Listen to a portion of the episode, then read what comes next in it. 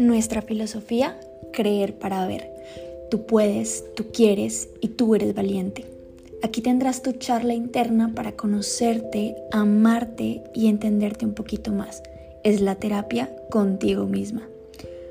Hola, hola mis bows. Hoy hablaremos del secreto más simple de la felicidad, romantizar tu vida.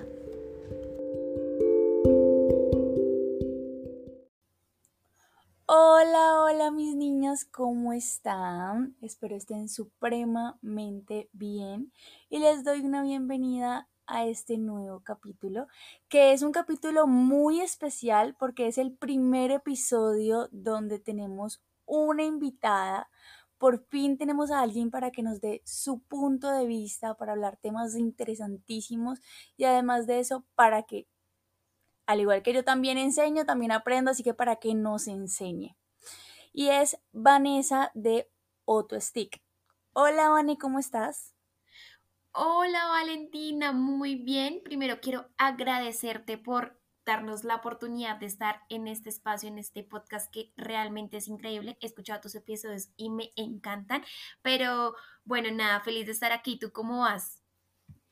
No, pues muy bien, la verdad estoy nerviosa porque es el primer episodio, como te comentaba antes, eh, en el que tengo una invitada y me hace sentir súper bien. O sea, siento que es como un avance demasiado top en el, en el podcast, eh, pero igual me dan muchísimos nervios porque no sé, em, todo esto es de experimento, entonces no sé cómo se va a dar, como no hemos planeado nada, no tenemos un guion sí tenemos eh, establecido lo que queremos hablar, pero la idea es que fluya supremamente natural.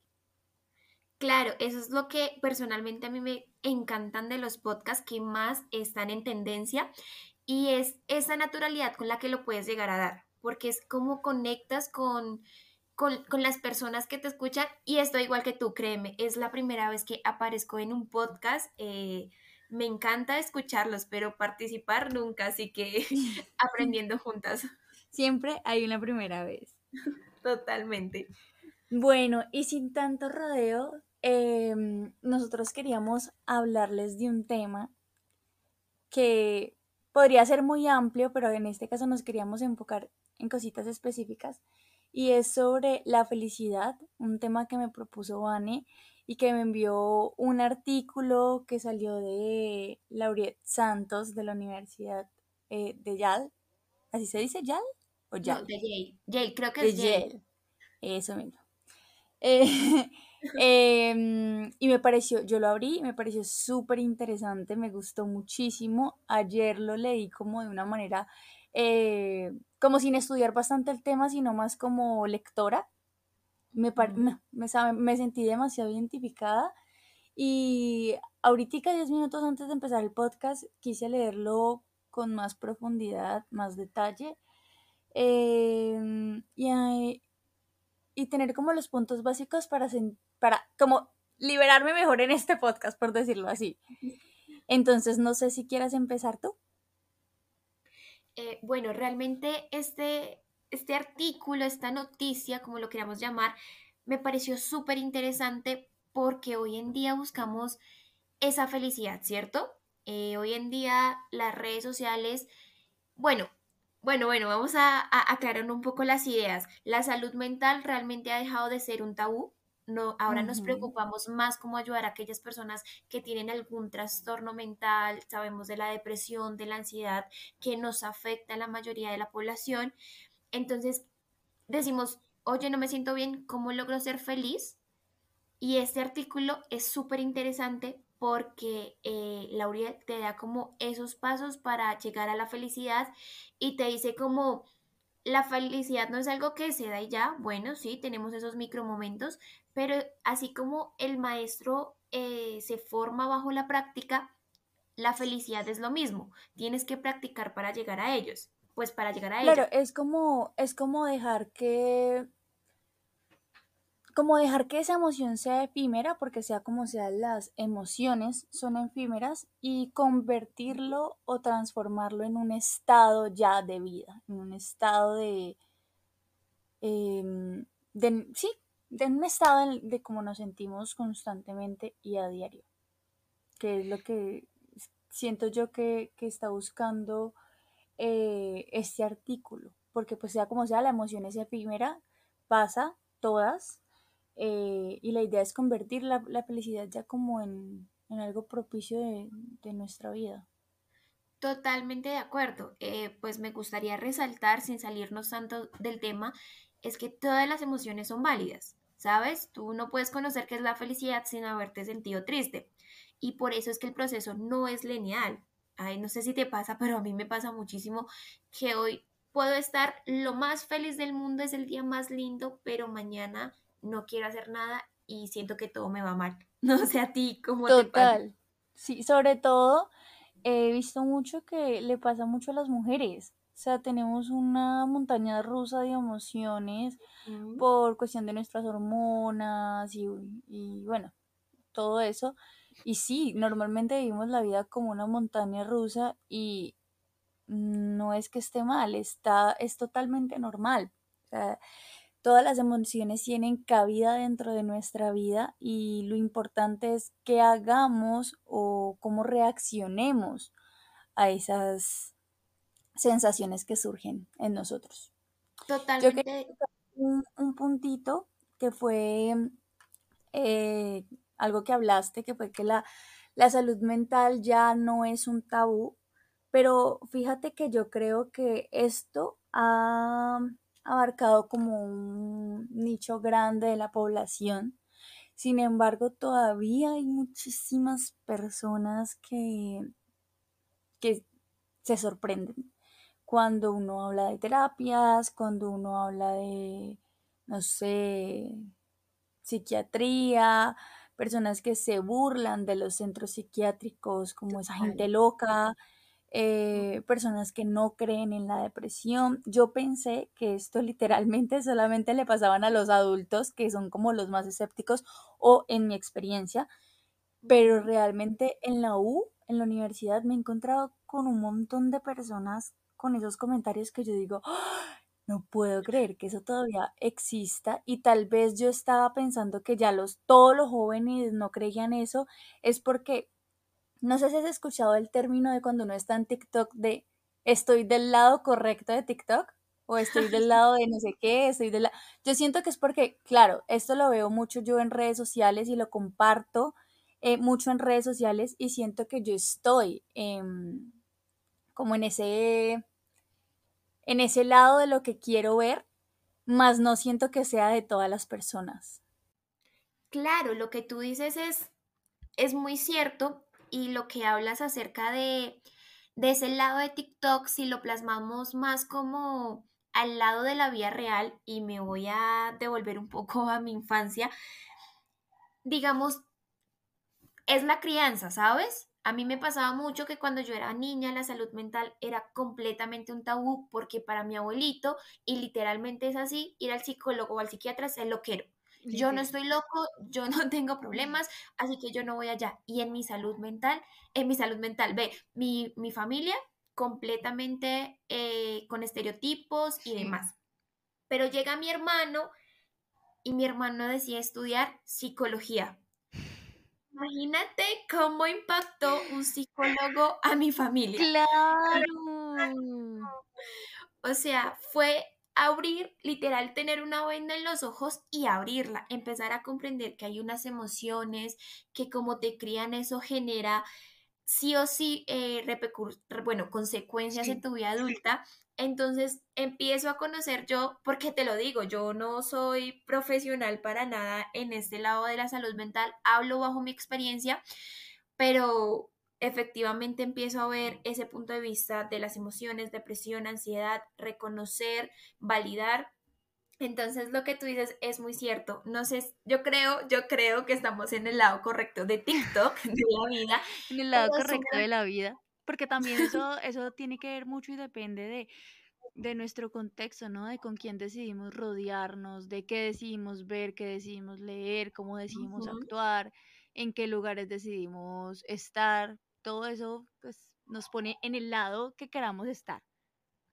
Totalmente, ¿sabes? Es como salir de esa zona de confort, empezar a, a verlo. Y mira, no tanto por estar en un grupo, como a veces de pronto eh, las personas llegamos a hacer algo por aprobación, sino más por uno mismo. Entonces es como lo hago, yo empecé a profundizar acerca del tema y me encanta muchísimo para poder reconocer mis emociones, cómo las puedo trabajar y vivir más tranquila. Si no, te lo juro, viviría de mal genio y estresada todo el tiempo y no disfrutaría la vida.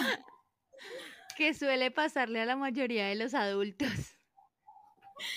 Totalmente. Saber reconocer y decir, oye, estoy enojado, prefiero salir y darme una vuelta a desquitarnos con otra persona, pues es como tú quieres llevar tu vida, pero, pero bueno, bueno, retomando acerca del artículo, de, se los recomiendo muchísimo, está en BBC eh, Noticias. Eh, ¿Qué te parece si empezamos a dar estas claves que esta profesora nos, nos informa para la felicidad? Claro que sí. Empecemos eh, dando esas cinco claves que ella nos, nos brinda, recordando lo, como el mensaje principal de este artículo y es que para lograr un estado de felicidad hay que trabajar en ello. O sea, no es como que te llegue de la noche a la mañana y sea pues, no sé, súper fácil, no, es un estado en el que tenemos que trabajar, como cuando buscamos un éxito laboral que nos empeñamos y nos esforzamos en conseguirlo. Así mismo pasa con la felicidad. Eh, y no tenemos que verlo como algo súper duro, pero sí es algo que lo tenemos que ver de manera consciente. Entonces ya es, después de dar este recordatorio podemos empezar. No, sí, totalmente de acuerdo contigo en todo lo que dijiste, entonces empecemos. Eh, bueno, voy a citar una frase que ella dijo y es, ser feliz no es, no es fácil, hay que dedicarle tiempo, que es muy alineado a lo que tú dices y empezamos con la lista de gratitud. Entonces, aquí explican que ella le dice a sus estudiantes, porque ella da la materia eh, uy, espera que se me va, psicología y buena vida. Entonces, ella dice como, durante una semana, cada noche, vas a escribir esa lista por la que te sientes agradecidos. Y pues se ha demostrado que los chicos se sienten más felices. Sabes, yo he manejado esa lista, eh, me gustaría que me comentes si lo has hecho, pero agradecer por lo que, por lo que tengo me hace sentir mm, lo estoy haciendo bien. Claro, he logrado cosas y hay otras que me cuestan más, pero me siento feliz de agradecer lo que tengo y saber que puedo llegar a más. Justamente eh, cuando yo estaba leyendo las cinco herramientas que ella daba para lograr la felicidad, fue esta la que me hizo sentir más identificada, la lista de la gratitud, porque es algo que yo empecé a hacer y fue algo que yo dentro de mi experiencia personal sentí que me cambió la vida totalmente. Eh, yo tengo un podcast que se llama Cómo romantizar tu vida o romantiza tu vida. Eh, y habla precisamente de que mm, la idea de romantizar la vida es poder agradecer y verle belleza a las pequeñas cosas de nuestro diario vivir. Y, en la, y la lista de gratitud que yo empecé a hacer fue lo como el incentivo para empezar a verle belleza a las cosas pequeñas que pasaban en mi vida. Entonces yo me empecé a dar cuenta que yo muchas veces no tenía, o no tenía, no, perdón, no sabía de qué agradecer, porque no me pasaban cosas en mi día así re extraordinarias, como que me gané la lotería, eh, así, o sea, no me pasaban cosas extraordinarias, entonces yo decía, bueno, entonces ¿por qué agradezco? Pero empecé a darle como un recorrido, yo lo hacía en la noche, entonces me iba en un recorrido por todo mi día, un recorrido mental, eh, de qué esos aspectos que si yo no hubiera pasado en ese día, no hubiera sido lo mismo. No sé si me hago entender. Por ejemplo, para mí almorzar con mi mamá es una bendición me brinda una felicidad extrema, una tranquilidad, un todo, pero como almuerzo muy seguido con ella, pues es algo que lo vemos mm, normal ya, lo he normalizado en mi vida, entonces es como que, bueno, pues no sé por qué voy a agradecer por esto. Pero entonces mi estrategia fue, bueno, si yo no almorzara con mi mamá, ¿cómo me sentiría? No, pues no me gustaría, a mí me fascina almorzar con ella, hablamos, en nuestro tiempo de calidad, esto y esto y lo otro. Entonces yo dije, bueno, entonces esto me gusta, por esto voy a agradecer. Gracias Dios, universo, vida, lo que ustedes quieran poner, eh, por darme la oportunidad de eh, poder almorzar con mi mamá. Y asimismo, mis perros, pues yo tengo perros, entonces ellos viven conmigo, obviamente. Entonces las personas lo normalizarían. Es como que, ah, pues no tengo nada que agradecer, pues los perros están ahí, listo. No, para mí, si no estuvieran mis perros, mi vida o mi día sería totalmente diferente. Entonces agradezco por esto. Y créeme que desde que yo empecé a ver las cosas así como si imaginándome que no las tuviera, me sentí tan feliz y agradecida por tenerlas. Cosas tan sencillas como las que te acabo de nombrar en esos ejemplos y me hizo sentir, o sea, me daba como esos espacios nocturnos, porque reitero, lo hacía en la noche, como de tanta paz, como de una energía como tan gratificante y eso me empezó a hacer ver la vida de manera diferente. Ya empecé a concientizarme eh, y me volví muy agradecida porque sí, o sea, digamos, porque llueve, por ejemplo, porque la gente tiene que verle lo malo, porque el que normalmente, ay, no, me mojé, me dañé Total. esto, lo otro. Ay, gracias Dios, porque si imagínate que nunca en la vida lloviera. Gracias Dios porque llovió el día de hoy, nos da esto, esto, lo otro. Entonces empecé a ser consciente en los momentos eh, que pasaba cualquier cosa, empecé a sentirme muy agradecida. Entonces, siento que es importante tener en cuenta el hecho de no agradecer por cosas extraordinarias, por cosas así súper innovadoras, sino empezar a valorar absolutamente todo lo que pasa en nuestro diario vivir.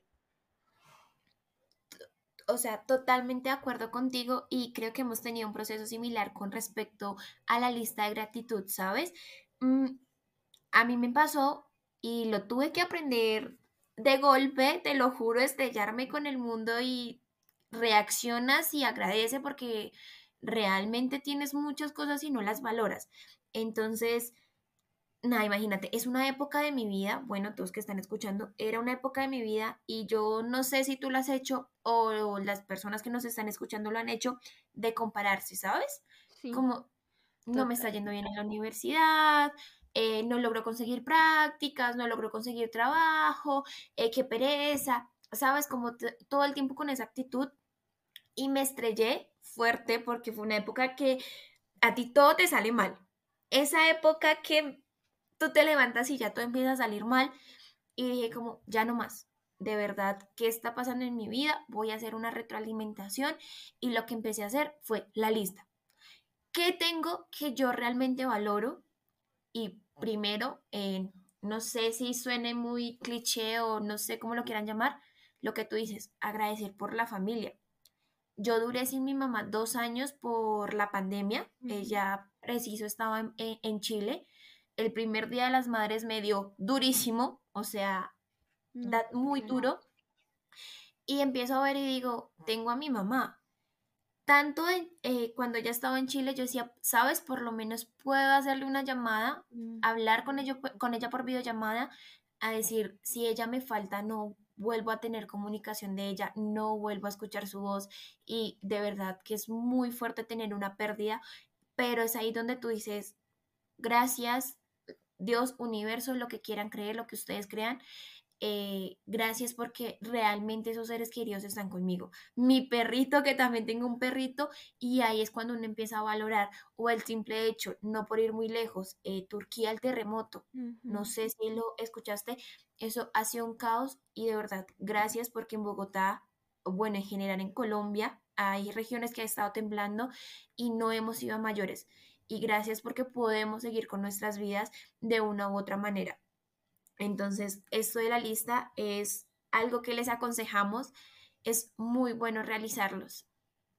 Exactamente, siento que como lo dije en un principio, es, fue el punto que más me, me hizo sentir identificada, el que más me gustó y el que más he implementado en mi vida.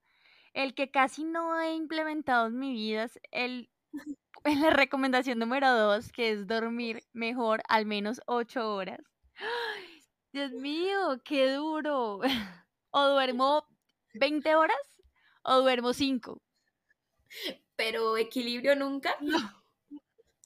Ay, no, qué horrible. La verdad, eso sí lo tengo que implementar mejor porque cuando mm, yo estaba pequeña que vivía con mi mamá, yo era de las típicas niñas que se acostaba a las 7 de la noche eh, y me levantaba a las 8 de la mañana, por decirlo así. Me rendía totalmente el día, había descansado un montón eh, había dormido temprano, tenía una vida súper sana, súper saludable. Ahora también la tengo, pero siento que en el sueño me he descuidado muchísimo.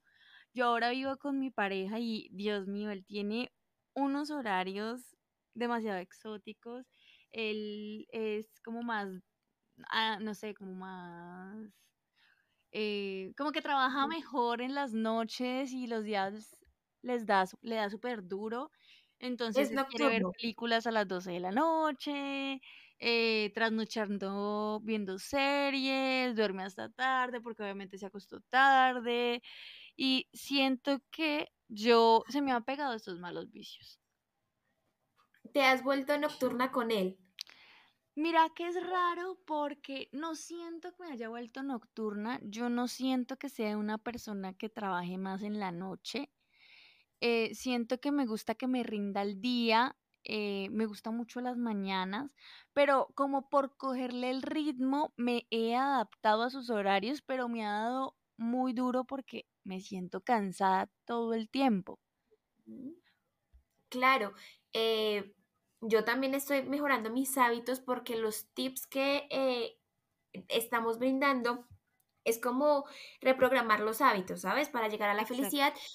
Y yo lo estoy haciendo y a mí dormir más y, o mejor, a mí me da muy duro.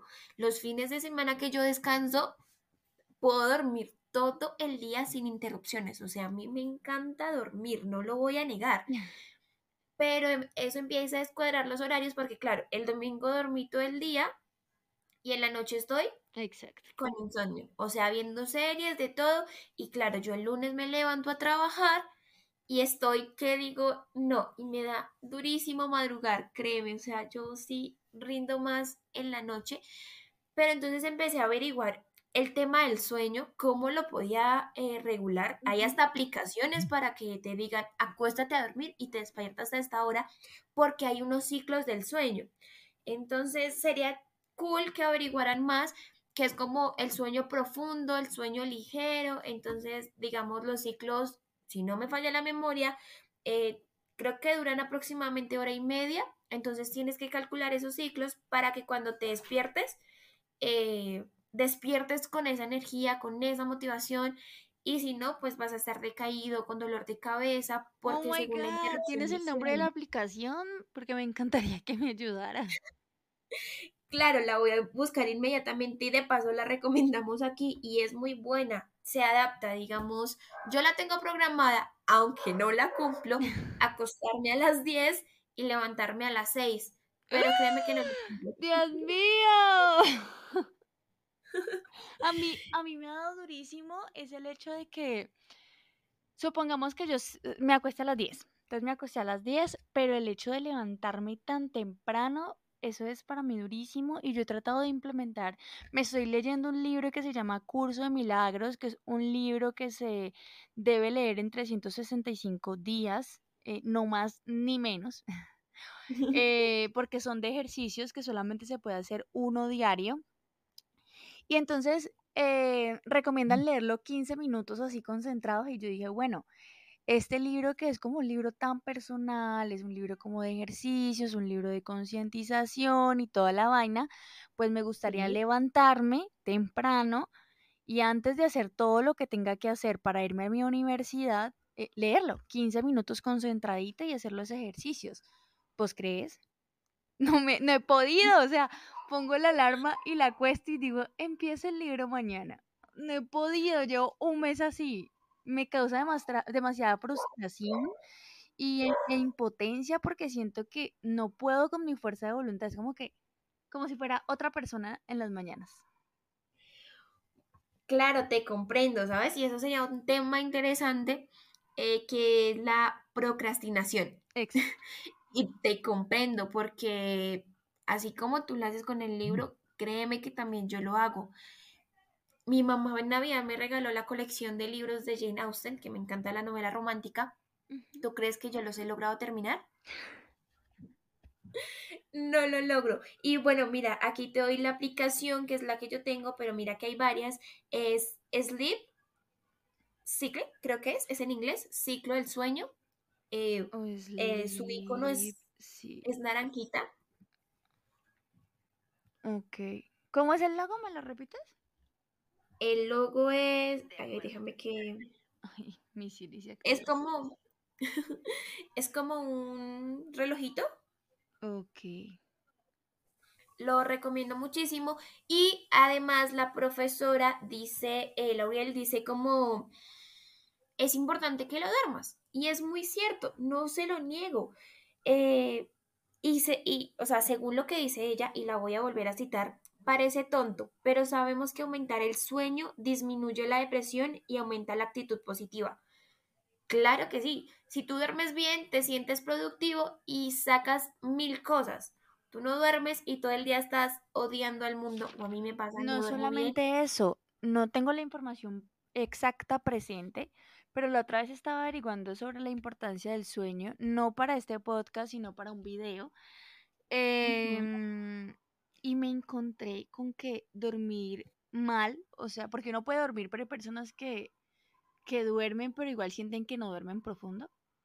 Total. Bueno, eso em, te da muchos daños y enfermedades eh, físicas, que de riñón, que de hígado, que no sé qué, que yo, o sea, no las tengo presentes, chévere que las consulten si les causa curiosidad, eh, porque las tengo anotadas en un cuaderno que no tengo cerca, pero me pareció demasiado impactante y yo, Dios mío, o sea, todo esto provoca un mal sueño. Eh, sí, totalmente. Yo también investigué un poco más por mi, eh, porque mis ciclos del sueño estaban fatales y no descansaba y también va muy vinculado al estrés, al mal manejo del estrés. Entonces eso genera, a mí me generaba un dolor de cabeza todo el día, pero lo que tú dices, sería chévere que averiguaran y pues nada, eso, esa es información que realmente eh, ayuda mucho. Sí, es cierto. Yo por lo menos voy a, a poner a prueba esta aplicación a ver si me ayuda.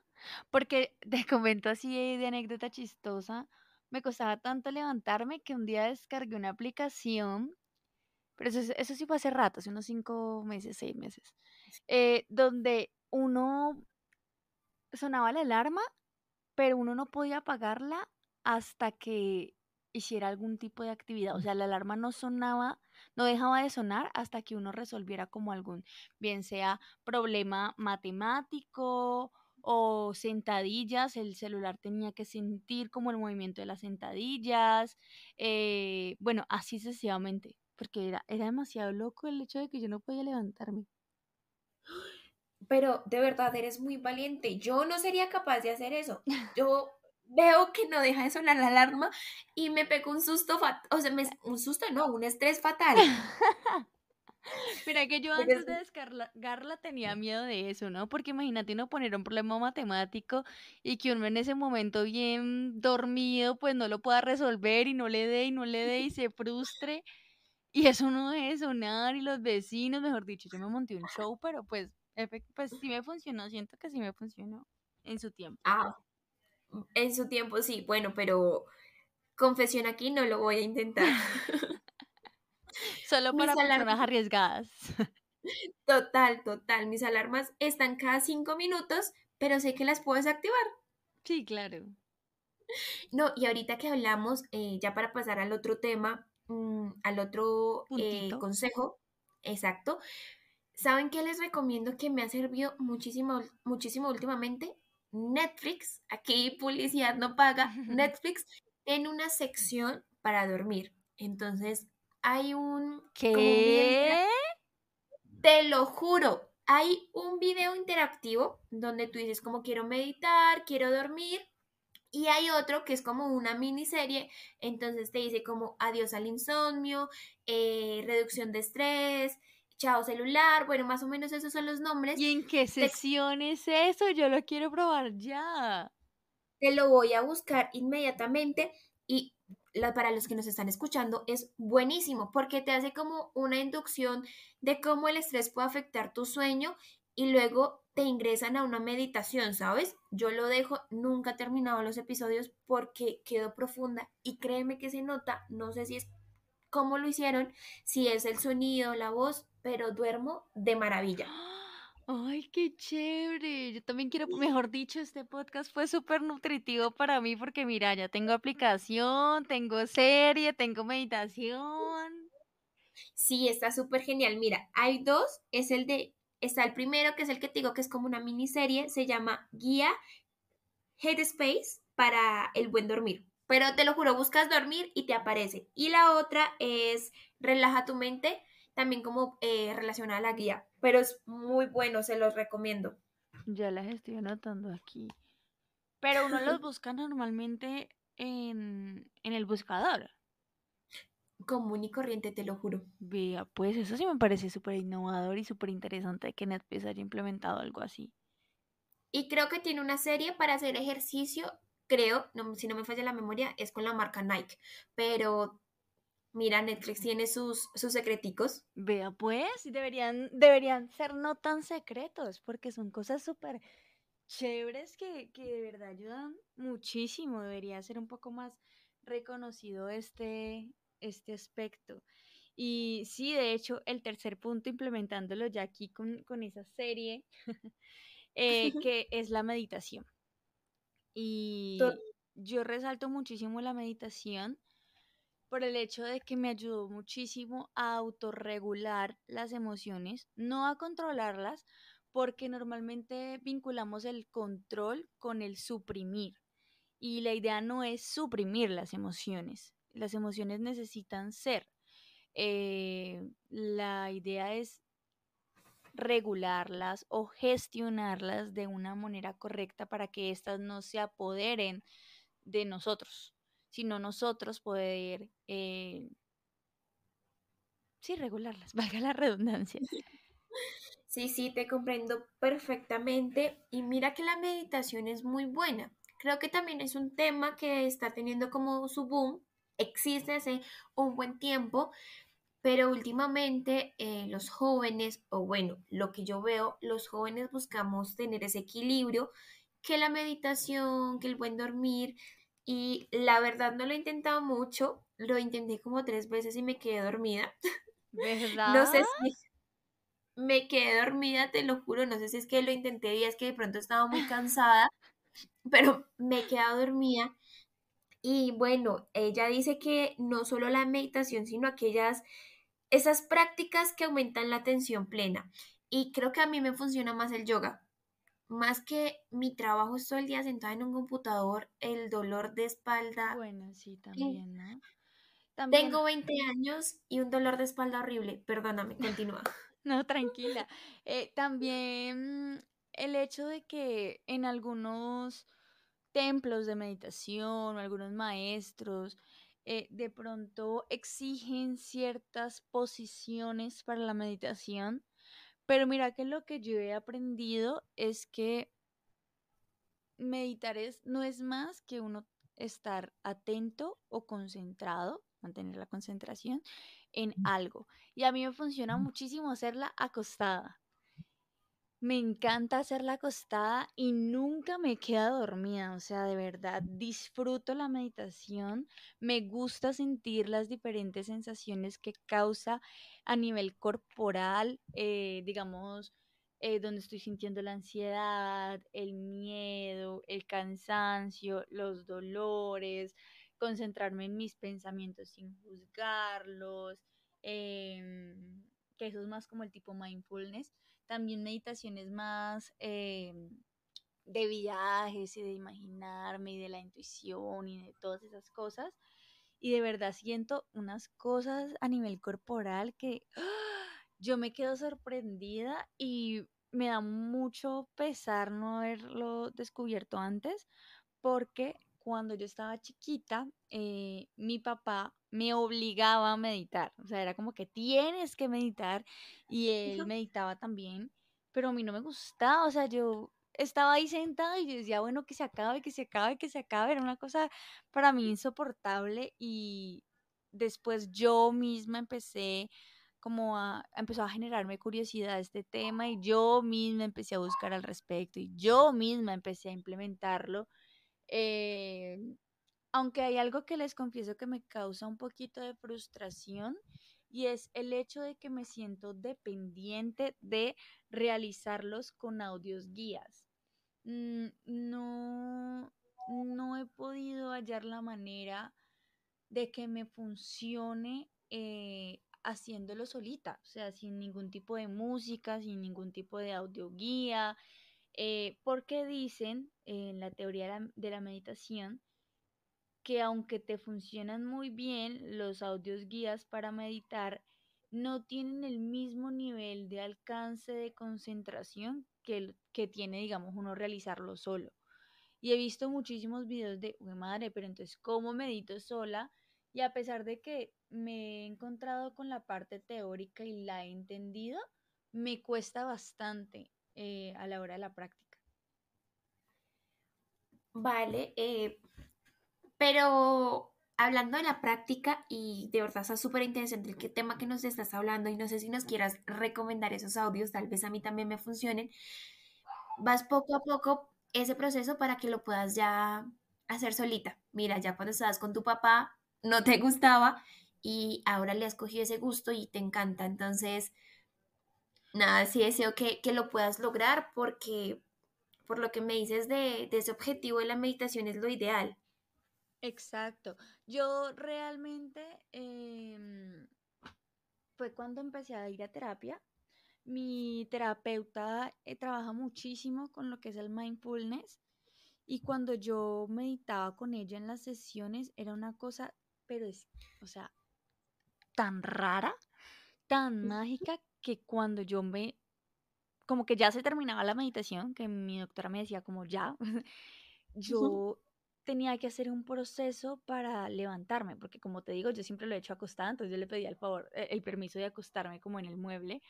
Em, era, era rarísimo porque no podía abrir los ojos tan rápido porque me mareaba, eh, me molestaba muchísimo la luz, el cuerpo se me dormía, entonces me tocaba empezar a moverlo muy suave y tenía que ser de una manera tranquila porque eh, podía hasta generarme náuseas si me despertaba de una manera muy rápida.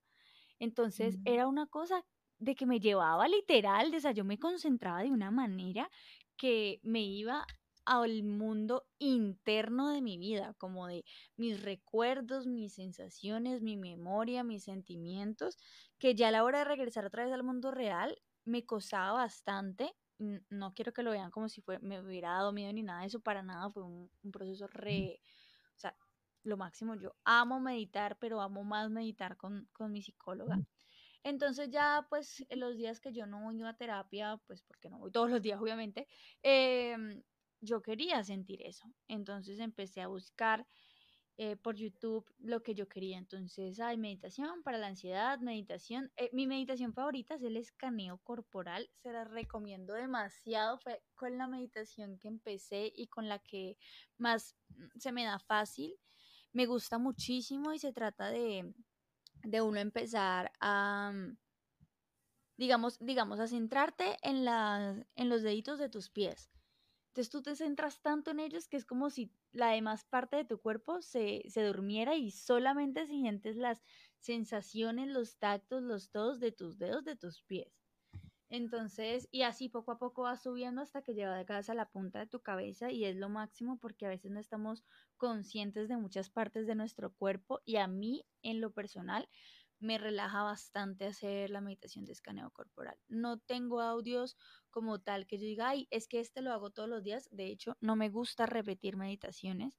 Solo el escaneo eh, corporal es el único que, repito pero es como que busco en YouTube lo que sienta en ese momento, lo que quiera meditar.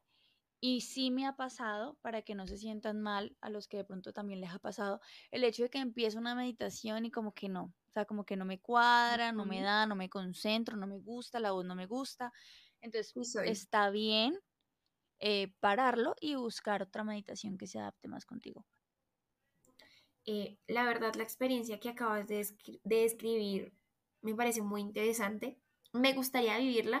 No sé eh, a las personas que nos están escuchando si también, pero personalmente me has generado ese interés de volverlo a intentar. y más lo que me dices del, de, pues, del cuerpo de, ese escáner, realmente suena muy interesante. Lo he intentado, lo que tú dices, a veces siento que no lo logro, pero bueno, todo es práctica, como lo hemos dicho, y además que son 10 minuticos al día. 10 minuticos al día que lo siento así, tú me corregirás si no es así, de que te concentras en ti, te aíslas del resto del mundo y es como ese momento de respirar, recargarte para volver. Sí, yo la meditación lo tomo más como un momento de, de conexión conmigo misma un momento donde puedo apreciar absolutamente todos mis pensamientos, mi cuerpo, mis sensaciones. Eso es lo que más me gusta y creo que, que ven que repito mucho esa palabra y son las sensaciones. Yo me centro muchísimo en ver las sensaciones que, que produce mis pensamientos en mi cuerpo. Entonces, eh, si pienso esto, cómo se refleja en mi cuerpo, qué sensación se está sintiendo, si se siente un cosquilleo, si se siente calor, si se siente frío. O sea, es algo que ya me gusta muchísimo y me parece chévere, pues sí se los recomiendo el escáner. Eh, a mí me ha gustado muchísimo. Entonces, pues se los recomiendo. Habla que No, no, que lo recomendamos. Aquí este podcast le vamos a poner contexto, recomendaciones. Literal. Bueno, y el cuarto punto que nos brinda la profe en este artículo es compartir con amigos y familia, como ese tipo de conexión social eh, que también se vincula mucho, o así lo sentí yo, con el quinto y último punto, que es menos redes y más conexión real. Eh, sí, también eh, lo vinculé mucho y es que todos sabemos que estamos en esa era de la virtualidad, ¿sabes? No sé si viste que ahora hay inteligencia artificial que te ayuda a hacer las cosas. claro, es una nueva etapa, creo que esta generación lo está viviendo, es un nuevo mundo literal. Hemos visto muchas películas de de robots que, se roban la información o que se vuelven malos. Pero bueno, estamos en esa etapa de la virtualidad y es lo que nos demuestra actualmente todas estas innovaciones. Pero ¿qué hay más allá de la virtualidad, sabes? Mm, hay un tema, bueno, eh, no sé si tú utilizas eh, LinkedIn. LinkedIn, no. Bueno, es una plataforma más empresarial, debo admitirlo. Y ahí yo saqué hace poco una publicación de un artículo de una chica que es colombiana, eh, se llama Alejandra y es nómada digital. ¿Has escuchado el término? ¿Mamá? nómada digital. Ah, nómada, nómada digital. No, no, la verdad no. Bueno, mira, créeme que todo va vinculado con los últimos puntos. Nómada digital es, son personas que pueden trabajar desde cualquier parte del mundo ¿sabes? El computador y ya, que lo vemos actualmente eh, en el remoto desde la pandemia, y pueden trabajar en cualquier parte del mundo y además de trabajar, no sé, eh, eres contador, también muestras tu contenido en redes sociales. Entonces como que muestras esa experiencia y aquí es donde yo quiero eh, resaltar ese equilibrio en la vida. Un nómada digital y les recomiendo, de pronto la han escuchado, Angélica, es una chica que está en Australia, o Alejandra Travels, en Instagram la encuentran así. Es realmente ese equilibrio entre trabajar y conectar con el mundo real. Claro, su, sustento es el trabajo, eh, tienes las redes sociales y eso, pero al mismo tiempo estás viajando conociendo nuevos paisajes, nuevas culturas, porque hay que tener un equilibrio. Oye, yo no te digo, o no podemos decir, no te concentres solo en la virtualidad, solo en las redes sociales. Perdóname, me equivoqué de día. No te desconectes completamente de todo porque es imposible, o para mí es imposible. Ya en este mundo tan digital. Exactamente, ya no vemos muy seguido periódicos y demás. Entonces, hago el ejemplo de nómada digital, voy a sentar, a sentar un poco la idea y es, es importante tener ese equilibrio de trabajo, ¿sabes? Porque es aquello que nos, nos patrocina, pero es importante ir más allá de la virtualidad, de que cierres tu portátil, apaga tu celular y conecta con la vida real. No, yo sé, yo sé que escuchas en el podcast como, ay, tan chévere, pero ellos sí pueden viajar. Ok, claro, sí, o sea, créeme, yo, yo también los escucho y es como, ay, yo también quiero. Pero hablando más en un contexto más rutinia, sí, más normal, exacto, es como yo tengo mis horas establecidas, manejo mi tiempo y... Pero son las 5 de la tarde y ahora comparto con mi familia.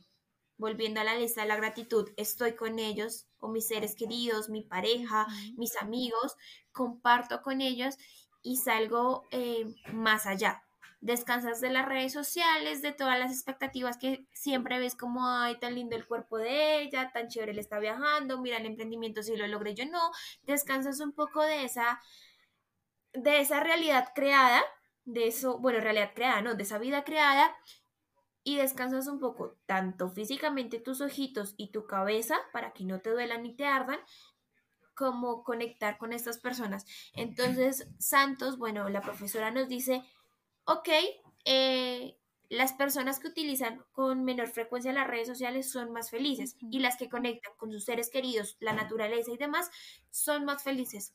Créeme, el hecho de que tú te sientas estresada y das una vueltica por el parque más cercano que tengas, te alivia el estrés de una manera increíble o a mí me pasa mucho. No sé tú qué opinas con tanta cosa que dije en, los dos últimos puntos.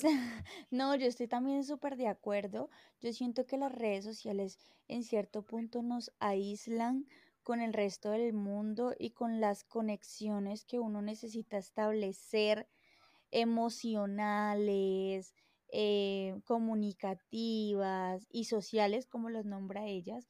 Siento que en las redes sociales se pueden encontrar pero muy pocas veces son tan reales o tan profundas como las que uno puede experimentar en la vida, entre comillas, real. También siento que las redes sociales nos llevan al, al, perfeccionismo y esto a la vez a la frustración. Por ejemplo, a mí me frustra muchísimo el tema de la comparación de la vida de otros también me frustra muchísimo en mi caso, pues porque siento que trabajo en esto, los números, em, me refiero a los números eh, tipo reproducciones, así, eh, y siento que eso también me ha llevado a, a no ver las redes sociales como una herramienta para conectar con otras personas, sino como una herramienta que de pronto ha atentado contra mi mi tranquilidad. Entonces siento que eh, las redes sociales eh, son un mecanismo importante y necesario hoy en día, pero a la misma vez de mucho cuidado. Por eso es indispensable no dejar de experimentar la sensación de tener vínculos con personas eh, reales, un tacto físico, una muestra de cariño, la forma en que nos expresamos y comunicamos cuando estamos delante de las personas. Esto siento yo que nos lleva a ser como uno mismo, como a sacar su esencia, cosa que muy pocos logran en plataformas digitales. Eh, totalmente de acuerdo contigo y lo que tú dices, las redes sociales, bueno, atacan mucho, frustran mucho, pero también nos hemos vuelto muy dependientes, no te lo digo a ti, sino aplicaciones como Tinder, eh, no sé cuál más hay para encontrar pareja. Y no estoy en modo de juzgar cómo encontraste a tu pareja, sino lo que me quiero dar a entender y es que ya no conocemos, bueno, es que hay gente muy rara en la calle, la verdad, debo admitirlo. un poco de que lo estoy clasificando, tú no te puedes ir con la primera persona que te hable, pero hemos perdido como esa manera de conectar presencialmente y lo hacemos por medio de un clic. Entonces, creo que eso es un tema complejo realmente. Así que, bueno, yo creo que ya eh, nos estamos extendiendo. Entonces, Pero mira que, o sea, aunque, aunque el podcast quedó largo, me parece que quedó nutritivo, la verdad. Me parece que es un podcast que yo me sentaría a escucharlo y, y se me pasa el tiempo. O sea, la verdad me sentí muy cómoda, me siento muy tranquila y feliz con el hecho de que haya sido mi primera invitada. Siento que em, como que te vinculas muchísimo con mi filosofía de vida y, y eso me hace sentir, entre comillas, el término no sé si está bien, satisfecha con, con el, con el podcast. Me pareció súper enriquecedor. Además que fue algo que aprendí también. Este artículo me lo enviaste tú. Yo no lo conocía. Y aunque sí tenía en cuenta muchísimos de estos puntos, eh, leerlos como desde un artículo, de una clase, de una profesora, de una psicóloga, o sea, me hacen sentir como súper informada en el tema y espero que ustedes, los oyentes, también se hayan sentido igual, que este podcast les haya servido muchísimo, que se lo hayan disfrutado. Sería chévere que nos comentaran eh, qué puntos de ustedes ya los hacían, qué puntos no conocían, eh, o ustedes qué otros tips dan desde su experiencia personal para buscar o entrenar, no sé, la felicidad. Eh, quiero también que sepan que Vane, eh, bueno, no sé si quieras presentarte y hablar de, de AutoStick, que para los que me siguen en redes sociales, en mi Instagram, Bautina Raya al Piso, eh, bueno, yo tenía un complejo bastante grande con mis orejitas. Em, me costaba mucho hacerme peinados y creo que esto siempre lo he hecho de manera pública eh, hasta que me recomendaron AutoStick y, y decidí cómo informarme, contactarme con ustedes. eh, me hicieron una presentación también súper informativa y les he mostrado cómo ha sido, o bueno, les he mostrado entre comillas, pero también planteo planeo mostrarles más eh, cómo ha sido mi proceso eh, utilizando el, el AutoStick, eh, haciéndome peinados, cómo ha mejorado mi autoestima, eh, cómo han sido los resultados en mi caso, porque también varían con el pH, con, bueno, con distintas, diversas, diversos recursos. Entonces, pues me gustaría también que de manera breve les hicieras una invitación y les comentaras un poco del producto. Bueno, eh, efectivamente, como eh, Bautina nos dice, ella nos contactó por medio de nuestras redes sociales, que aprovecho para hacer la publicidad. Aparecimos como en Instagram, arroba autostick.co, eh, Colombia, y es un producto realmente muy bueno y que tocamos muchos temas de autoestima, amor propio y demás. eh, y que aunque incentivamos este, como esta filosofía, también es un producto que decimos, y creo que a Valentina le pasó, decir, me ayuda y me gusta cómo me siento con él. Entonces, mm, ya dando este contexto, eh, vamos a hablar de que Autostick es un corrector estético de orejas. Es un producto único en el mundo, es hipoalergénico, cuenta con las certificaciones correspondientes, ¿sabes? Porque no sé si has escuchado casos de modelos que se pegan con eh, pega loca, se lastiman sus hace orejitas. unos años No, no, por favor, no hagan eso. Autostick cuenta con las certificaciones porque tiene presencia en más de 31 países y es espectacular, ¿saben? Es prácticamente invisible, resistente al agua.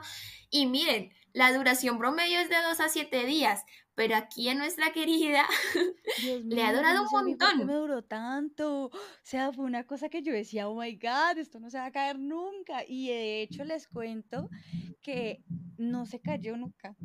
O sea, a mí me, me lo quitaron de una manera hasta agresiva por lo pegado que estaba. eh, en una peluquería donde fui a hacerme un alisado, que si me siguen en redes también saben pues todo lo que viví con respecto a esto. em, y fue literal como que me lo arrancaron así, ¡ta!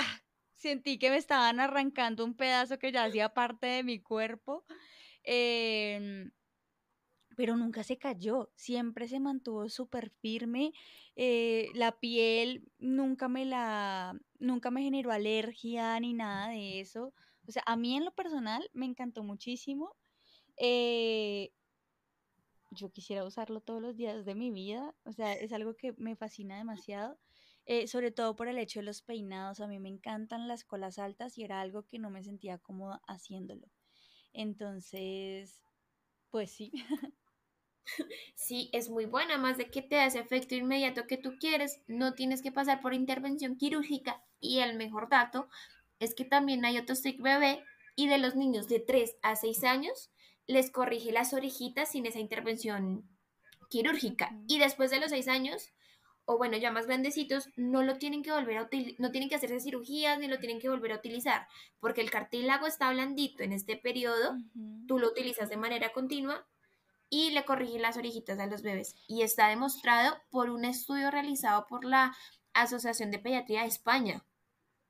Yo estoy segura que si yo llegara a tener un hijo con mi pareja, sería orejón.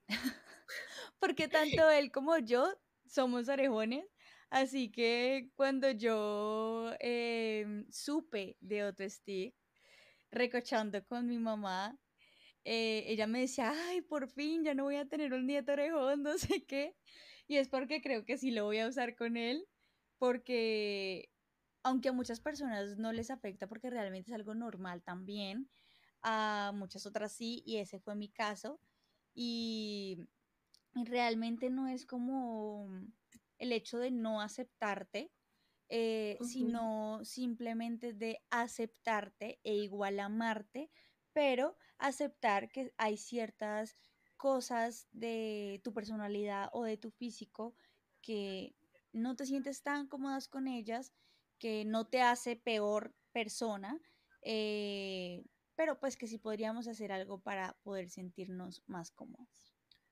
Claro que sí, entonces ya para finalizar, eh, consejito, yo creo que tú te, o sea, seguiste paso a paso porque es dependiendo del método de colocación lo que hace que la persona le dure o no. Así que te felicito porque te ha durado un montón ya, y son muy pocas personas las que les dura realmente. Es que a ti llegas más para tres semanas, ¿no? Sí, o sea, yo estaba era impactada.